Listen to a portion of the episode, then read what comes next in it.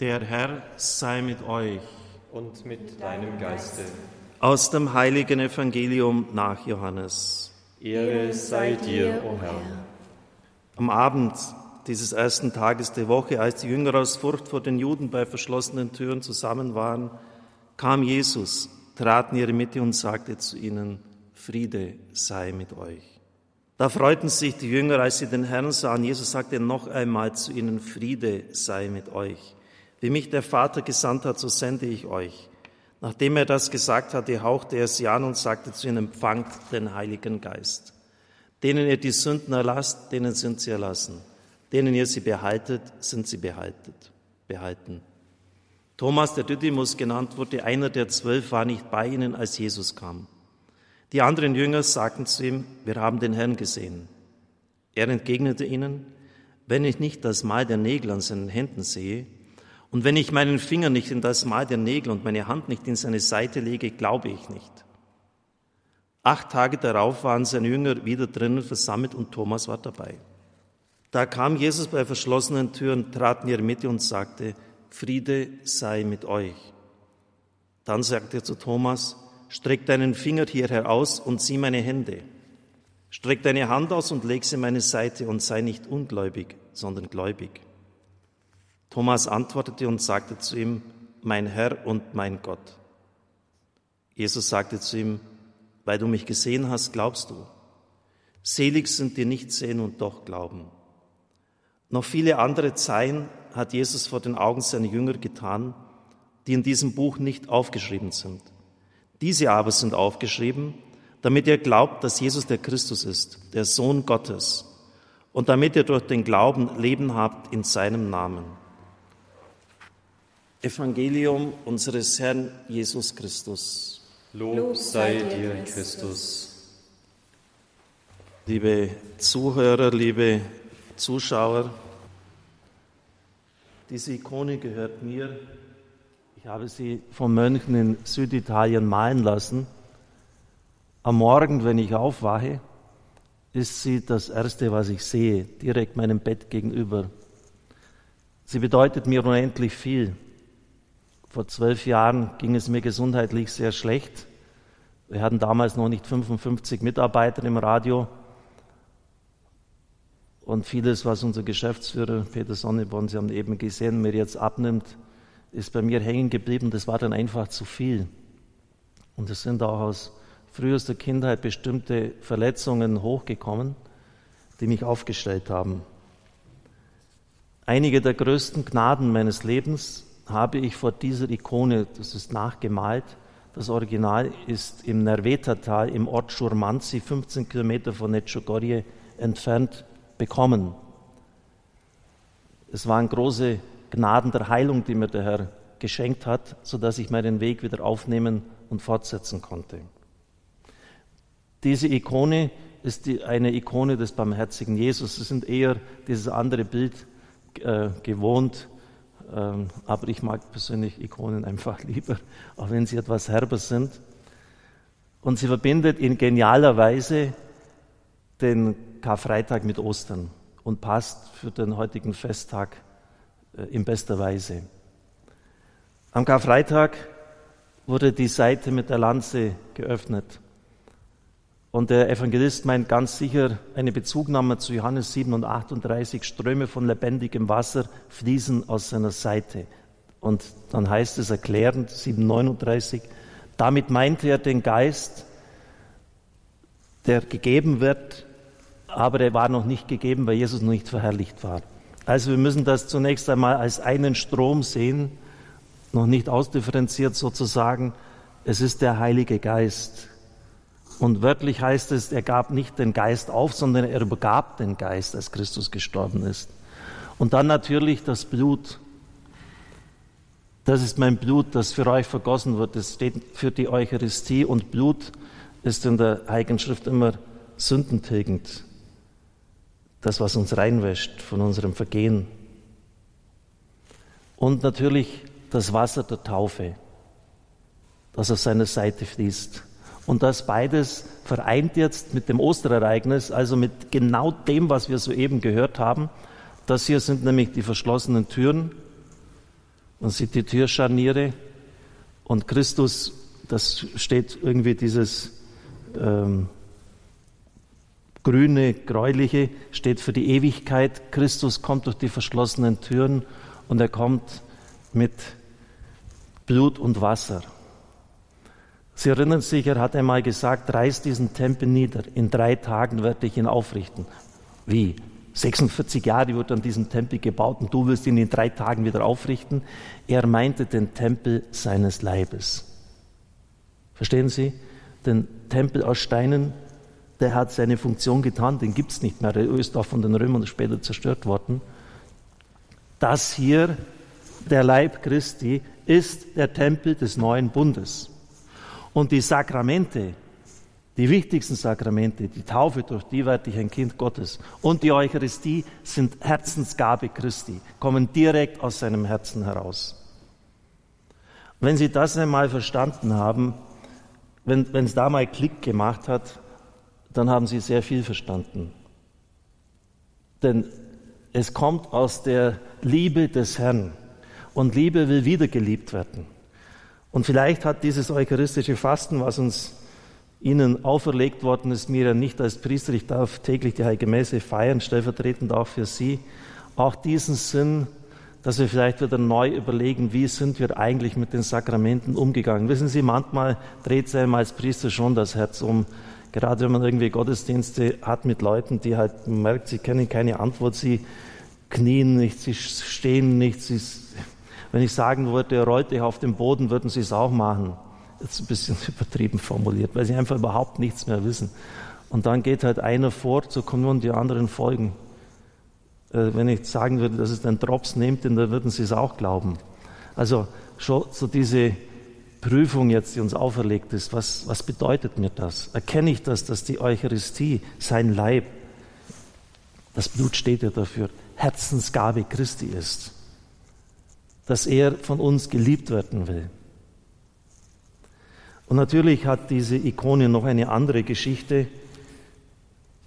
Ich sagte Ihnen eingangs schon, sie hat auch mit meiner persönlichen Heilung zu tun. Und zwar mit einem Mann namens Hugo Festa. Dem hat das Leben in einer Weise mitgespielt, übel mitgespielt, wie Sie sich kaum vorstellen können. Ich lese Ihnen das mal ein bisschen vor. Er war ständig verärgert, aggressiv, bösartig, blasphemisch. Auf die ganze Schöpfung war Hugo Festa böse, vor allem auf den Schöpfer selbst. Und zwar deshalb, weil er immenses physisches und psychisches Leiden durchzustehen hatte. Und zwar seit frühester Kindheit an. Ein kurzer Überblick nur, ich höre dann auf, das kann man gar nicht lang aushalten. Von Geburt an in Pioven-Rochette, einem kleinen Dorf im Norden Italiens, sind seine Startbedingungen schlecht. Seine Mutter verlässt ihn, er wird zur Adoption freigegeben. Der Maximalschock für ein Kind. Das ist eine andere Frau da, die ganz anders spricht, ganz anders denkt. Seit dem zehnten Lebensmonat leidet er an beidseitiger Mittelohrenentzündung mit fünf Jahren, tuberkulöse Meningitis. Wegen einer Enzephalitis und weil ein Darmstück entfernt werden muss, kommt er ins Krankenhaus. Halbseitige Lähmung beginnt zu schielen. Mit 13 Blinddarmoperationen, 14 Magendurchbruch, 19 Blasenentzündung, 21 zweiter Magendurchbruch, 23 Jahre virale Hepatitis, muss operiert werden, Warnzustände, kommt in die Psychiatrie, mit 24 starker Schwindel, depressive Neurose, da er ständig im Krankenhaus ist, leidet er an neurozirkulären Kraftlosigkeit, 25 Jahren Duodenitis, das ist eine Entzündung des Darms, mit epigastrischen Schmerzen im Bereich des Unterleibs, 26 Alkohol- und Nikotinabhängig, 28 Schmerzen im Bereich der Lenden. Das, das, das geht noch weiter. Das, das wäre bei dem, was fast besser würde, sagen, was bei ihm noch ganz ist. Also das ist, das ist grauenhaft. Das, das, das, das Arthritis noch, dann äh, nur im Krankenhaus, Krampfanfälle, Verkrümmung der Wirbelsäule, Katheter. Jetzt höre ich aber auf. Und er flucht. Und entschuldigen Sie, liebe Zuhörer, liebe Zuschauer, irgendwie, ich möchte es nicht rechtfertigen, aber dass der Ärger hat auf dieses Leben, das ihm so zugemutet wird, kann man wohl verstehen. Er lässt sich überreden, nach Lourdes zu fahren. Gut. Der eingefleischte Gotteslästerer nimmt ein Bad in der Grotte und seit dem Tag an flucht er nicht mehr. Im Sakrament der Versöhnung findet er Frieden mit Gott. Und er hört die Stimme der Mutter Gottes, die zu ihm sagt, ich bin deine erste Mutter. Alle anderen Mütter sind deine Mütter. Er beginnt zu beten und entscheidet sich, sein Leiden Gott aufzuopfern. Aber seine Leiden sind so brutal, dass ihn trotz dieser inneren Verwandlung an den Rand der Verzweiflung bringen. Und dann kommen entscheidende Tage. Der 29. April 1990. Zuvor hatte Mutter Teresa persönlich treffen dürfen. Er begegnet dem Papst Johannes Paul II. auf dem Petersplatz und hat also ein Bild des barmherzigen Jesus. Sie kennen das äh, von Schwester Faustina. Der Papst bleibt bei ihm stehen und er schüttet seinen ganzen Frust aus, weint hemmungslos. Und der Papst sagt nur ganz kurz zu ihm: Ja, du hast doch den barmherzigen Jesus. Geh zu ihm und zu meiner Schwester Faustina. Johannes Paul II. hatte die Schwester selig und heil gesprochen. Er war Erzbischof von Krakau und kannte äh, Schwester Faustina bestens ihre ganzen Schriften. Also geht er zu diesem Bild. In Triest ist es auch widerwillig, aber wenn es in der Papst anschafft, dann kann er es halt schlecht bleiben lassen. Und dann hat er eine Riesengnade. In dieser Gebetsatmosphäre, es sind schon vier Tage vor diesem Bild, kann er seiner Mutter vergeben und ihr sogar danken, dass sie ihm das Leben geschenkt hatte. Der ganze Hass bricht aus ihm heraus, daraufhin wird er aber ruhiger. In der Kraft der Vergebung verschwand der tiefliegende Grund für seine Krankheiten und für den Hass, der seine Seele und seinen Leib seit seiner Kindheit gefangen hielt. Am vierten Tag des Treffens befand sich Hugo fest in der ersten Reihe der Kapelle und betete mit den anderen. Er hatte einen ganz eigenartigen Eindruck. Das Gewand dieses Mannes bewegte sich. Es ist ja der auferstandene Christus, dieses Weiß soll das bezeichnen. Er streckte Hugo die Arme entgegen. Er bekam es mit der Angst zu tun und wollte es nicht annehmen. Fünfmal hat er das gesehen und fünfmal hat er weggeschaut. Also das ist auch ein Zweifler. Das sechste Mal kam die Gestalt Jesu aus der Ikone heraus und näherte sich ihm. Der Kranke spürte eine Berührung, dann hörte er die Stimme Christi, steh auf und verlass deinen Rollstuhl. Noch bevor er Zeit zum Überlegen hatte, fand sich Hugo aufrecht stehend, die Arme vor der Ikone Jesu erhoben. 2. August 1990. Epilepsie total verschwunden, Sehschwäche von 7 auf 0,7 Dioptrien heruntergesunken. Nie mehr brauchte er einen Rollstuhl. Und das wurde dann natürlich, die Kirche, Sie wissen das ja, ist ja super skeptisch, nach den strengen Kriterien von Lourdes untersucht. Ärzte in Turin, die selber bekannten, dass sie gar nichts glaubten, sagen und die ihn behandelt hatten, die seine Vorgeschichte kannten, sagten, das ist nicht natürlich erklärbar. Und es war dann auch das entscheidende Wunder für die Kanonisation. Die Kirche verlangt ja Wunder bei der Heiligsprechung von Schwester Faustina Kowalska. Ja, und dann hat dieser Mann erkannt, so, jetzt mein Leben ist jetzt mir neu geschenkt worden und jetzt gebe ich es wieder zurück.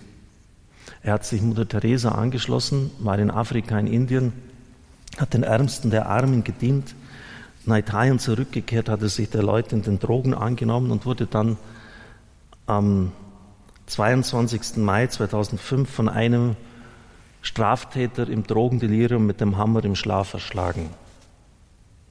Heute wird er dort wie ein Heiliger verehrt. Liebe Brüder und Schwestern im Herrn, niemand ist abgeschrieben bei Gott. Niemand. Ein italienischer Journalist schrieb, die Geschichte von Hugo Fester beweist, dass es für Gott kein unnützes oder unwürdiges Leben gibt. Christus liebt das Leben am meisten, das in den Augen der Welt ein Fehlschlag ist. Für ihn ist das Leben kostbar, das die vorherrschende Mentalität am liebsten ausmerzen möchte. An diesen Menschen kann er große Dinge tun. Die Kirche ist der Ort auf der Welt, an dem das Außergewöhnliche täglich geschieht. Sie ist der bevorzugte Ort der göttlichen Barmherzigkeit. Und so möchte ich mit Ihnen am Schluss einfach frei ein Gebet sprechen. Vielleicht noch, Thomas ist von uns immer der nicht Glaubende, das stimmt nicht vom griechischen Text, da muss man das anders übersetzen. Christus sagt zu ihm, werde nicht ungläubig. Das heißt, er ist so in diesem Graubereich. Er weiß nicht, was er glauben soll. Sie sagen es aber, seine Mitkollegen, aber wer will denn das schon glauben, dass einer von den Toten aufersteht? Also ist er ist im Zweifel, aber er hat sich noch nicht endgültig auf die Seite des Zweifels geschlagen. Werde nicht, oder an den Unglauben, werde nicht ungläubig. Und das ist doch die Situation von vielen von uns. Stimmt das jetzt so? Meine Güte, vor 2000 Jahren geschrieben. Vielleicht haben die da noch vieles dazu gedichtet. Wie oft habe ich das schon gehört? Und dann die verschlossenen Türen, liebe Zuhörer, aus Angst. Angst hat was mit Enge zu tun. Herr Jesus Christus, so viele Menschen in unserem Land haben Angst. Angst, wie es weitergeht. Angst um ihre Existenz, um ihre Zukunft. Berechtigt die Angst, die man nicht einfach kleinreden und wegreden kann. Aber du hast immer Wege. Du hast Möglichkeiten, die wir nicht haben. Ein Gott, der auf Golgotha am Ende ist, ist nicht der Gott der Bibel. Da beginnt es für dich erst. Herr Jesus Christus, komm in unser Herz. Dort, wo wir längst schon mit dir abgeschlossen haben, wo alles zu ist, außen und innen, wo nur noch Angst da ist. Heute am Fest der Barmherzigkeit bitten wir dich, komm hinein. Wir bringen dir alle Freunde und Bekannten, von denen wir wissen, dass sie auch nicht glauben können. Wir bringen dir alle, die blasphemisch sind, wie Hugo Fester, die dich verfluchen, weil das Leben so übel mit ihnen mitgespielt hat. Herr, du hast dich berühren lassen. Er hat eine, eine Unverschämtheit gefordert, Wunden berühren zu dürfen. Wunden, die man normalerweise verbirgt. Franziskus hat seine Wunden immer verborgen. Aber du hast ihm den Wunsch erfüllt. Herr, wir bringen dir alle, die, die nicht wissen, was jetzt wahr ist, was richtig ist, die in diesem Niemandsland sind. Gibt es diese Tage jetzt der zwangsweisen Quarantäne, wo wir zu Hause bleiben müssen, Tage der Gnade für sie sind, heute, es ist vielleicht mit Ostern der wichtigste Tag im Kirchenjahr. Bitte, Herr, komm in ihre Herzen. Komm auch zu denen, die physisch wahnsinnig leiden, die wie Hugo Fester Drogen- und Nikotinabhängig sind, die, die keinen Weg mehr sehen. Du bist allmächtig, bitte, Herr. Wir sind viele jetzt, wir sind vielleicht eine sechsstellige Zahl. Unser Gebet hat Kraft. Komm, Herr heile, richte auf. Und ja, schließlich, Herr, du kannst alles, du kannst machen, dass die Kraft dieser Viren verpufft, dass ins Leere läuft. Heute am Fest der Barmherzigkeit rufen wir deine Barmherzigkeit an. Vater, erbarme dich deiner Kinder. Lass nicht zu, dass, dass so viel Elend Menschen in Drittländern trifft, die man nur noch wegsperren kann zum Sterben. Dass so viele Existenzen, so viel, was mühsam aufgebaut worden ist, zerbricht. Bitte, Herr, bitte, Vater. Hab Erbarmen mit deinen Kindern. Lass die Kraft dieses Virus, dass es einfach verpufft, dass es, dass es weggeht. Verzeih auch alle Schuld, Du hast gesagt, wenn ein, ein Volk sich vor dir beugt, dann wirst du es aufrichten. Wir beugen uns vor dir, wir erkennen an, und ich habe es im Eingang schon gesagt, es ist so viel falsch gemacht worden. Wir haben so sehr gesündigt. Verzeih uns. Wir wollen es anders, wir wollen es besser machen. Richte uns auf. Schenk uns deine Barmherzigkeit. Amen.